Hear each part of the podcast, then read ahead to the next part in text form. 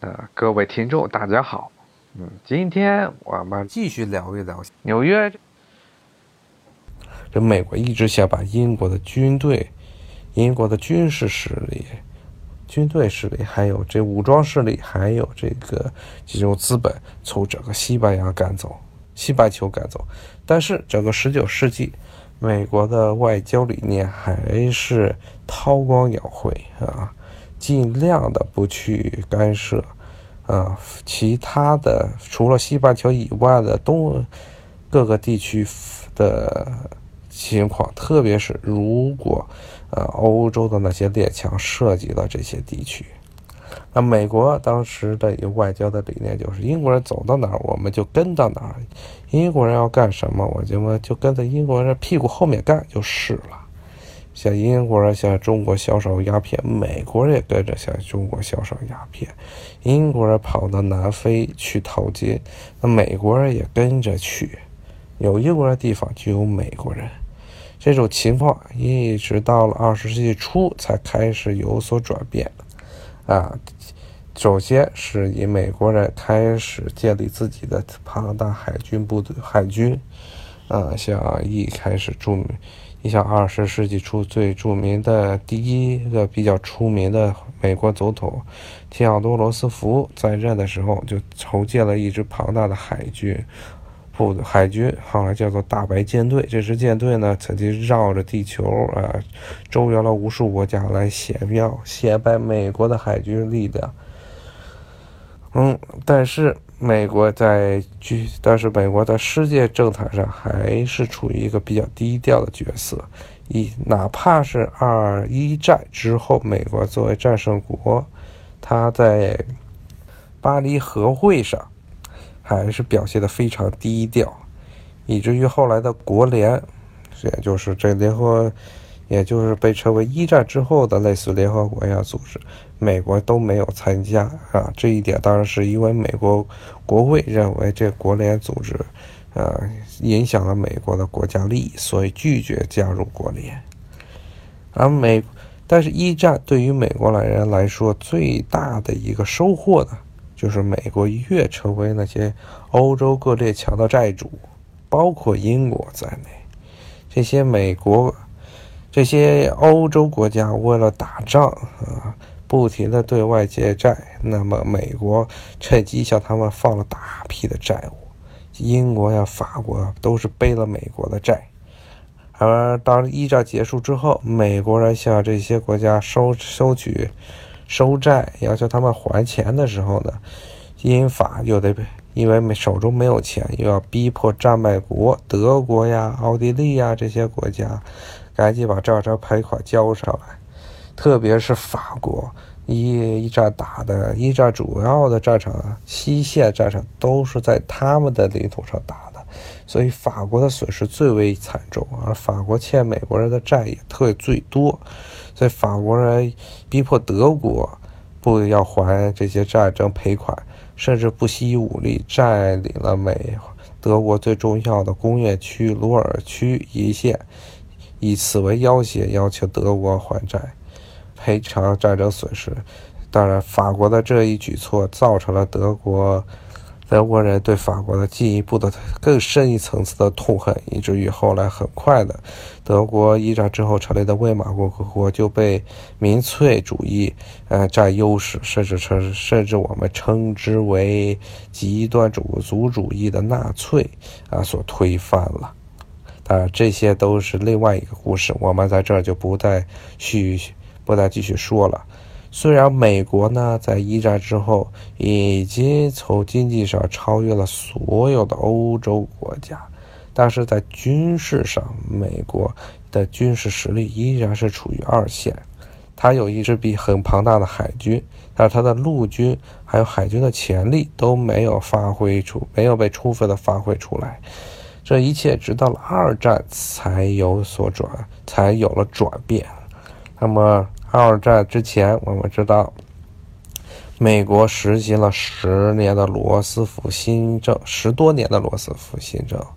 目的就是为了呃扭转，在二一战结束之后，一九二七年爆发的金融风暴，还有随后带来的经济大萧条所造成的呃高失业率和低经济增长，甚至是经济的负增长。呃，罗斯福的新政呢？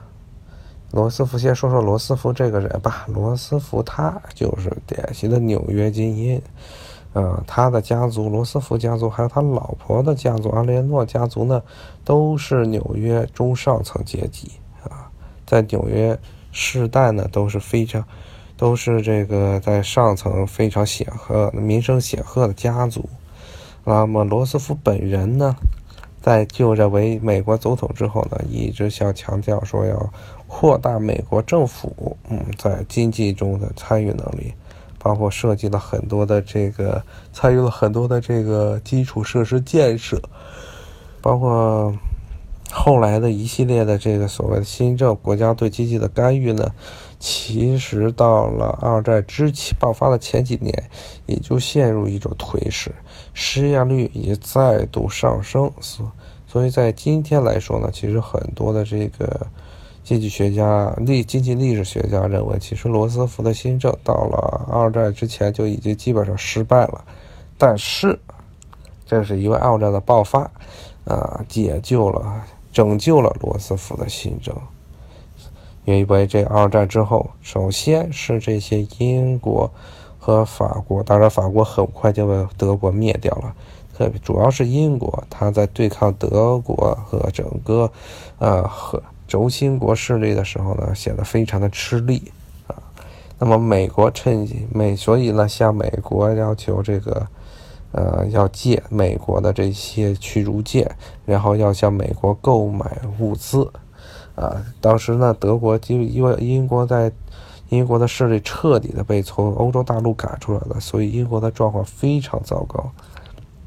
那么这个时候，美国人其实就看到了。呃，很多的机会，首先就是自己之前过剩的产能嘛。我们知道，这个二七年的经济大萧条的原因就是产能过剩，啊，资本主义的资本主义制度的必然的结果。穷人买不起东西，你资本家又造了太多的东西，那么怎么办？把这些过剩的东西都卖给英国，英国没有钱怎么办？我们先借你的钱，你先去买，买完之后拿。那但是借拿什么做抵押呢？这美国人、美国政府当时，尤其是罗斯福政府，给英国开出的条件就是：你必须把啊英国设在美国周边的军事基地全部都租借给美国，然后英国再拿某些投资，你不是有很多的投资项目，全卖给美国或廉价转让给美国啊。当时罗斯福开出的这条件让英国非常难受，但是当最后英国人被迫接受了之后，美国国会还嫌这个条这些条件不够狠啊，它不应该是只是整个西半球，应该是英国全世界各地的。呃，这些军事基地还有各地的投资都应该转给美国，把他们这些作为美国对英国放贷，然后美国对英国及其物资援助的这么一个呃抵押金。嗯，当然了，美罗斯福他并没有干的这么彻底，毕竟什么事情你做的太极端了，容易出现反弹。但是英国也从此。在西半，特别是在西半球，丧失了军事上的呃存在感。然后他的投资，那些在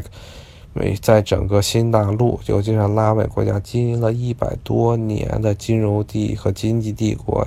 也顿时土土崩瓦解。那美国呢，从此之后成为了整个垄断了整个西半球，整个拉美国家，拉美是。拉丁美洲世界的经济，以至于后来，后来的这些拉美的左派人士一直认为，美国在二战之后其实是把拉美经济的动脉切开来了，不断的吸拉美人的血啊！当然，这是这也是另外一个话题了，我们在这儿就不再多说。那么，但是从这儿我们可以看见，美国在二战借了二战的东风，把英国人的。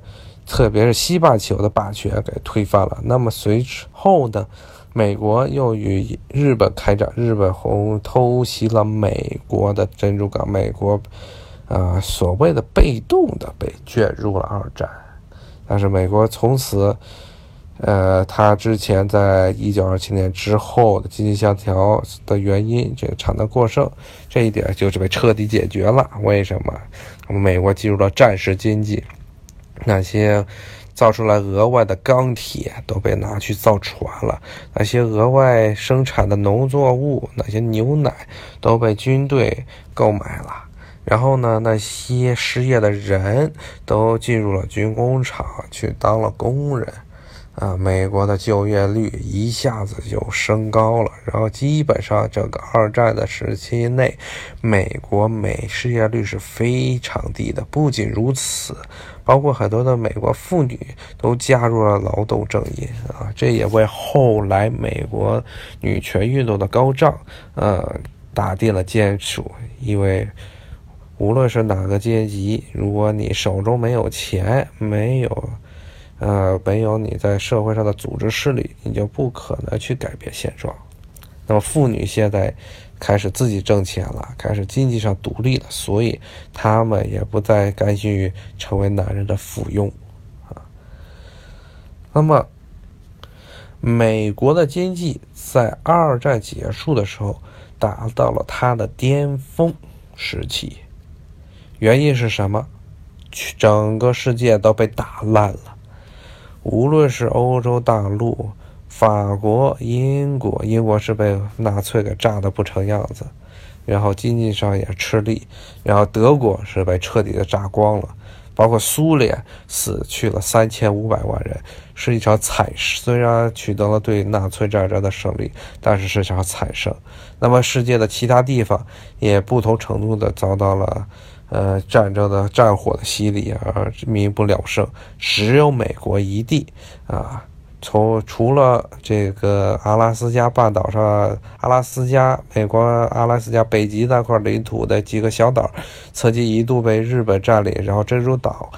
珍珠港被日本炸了，然后之外及本土基本上没有受到任何的，基本上没有受到损失。那么它有一个世界上最强大的工业基础，啊，世界一半以上的 GDP 工业产出都来自于美国。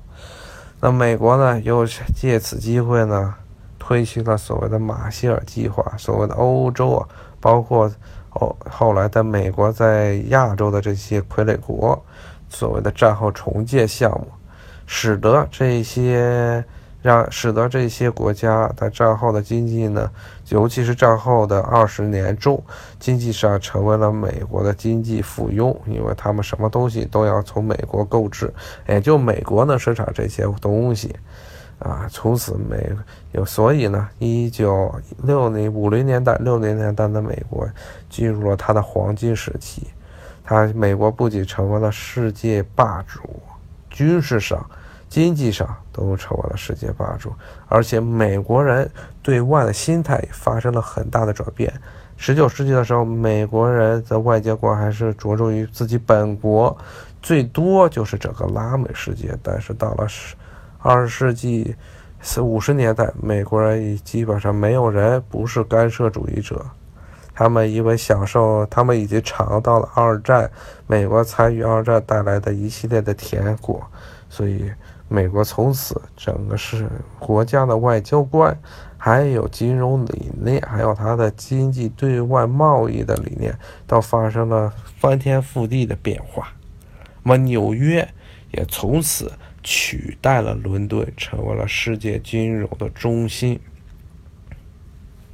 好，谢谢大家，我们下回再见，拜拜。